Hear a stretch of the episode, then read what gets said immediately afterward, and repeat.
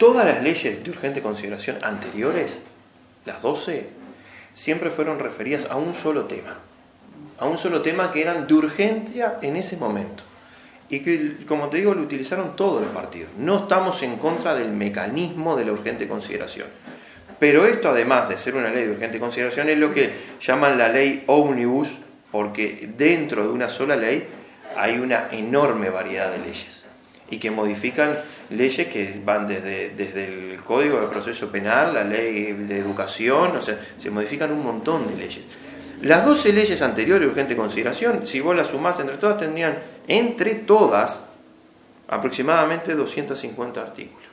Esta sola tiene 500 y con una variedad de temas enormes, que iban desde la vivienda, la seguridad, eh, las relaciones laborales, el instituto de colonización, hasta poder este, hacer chorizo casero en las carnicerías.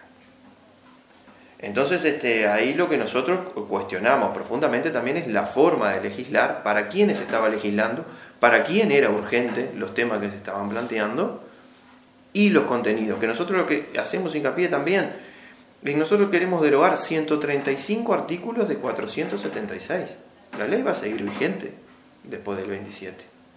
Nosotros queremos derogarle el 28%. Los artículos más duros para nosotros, los que más perjudican.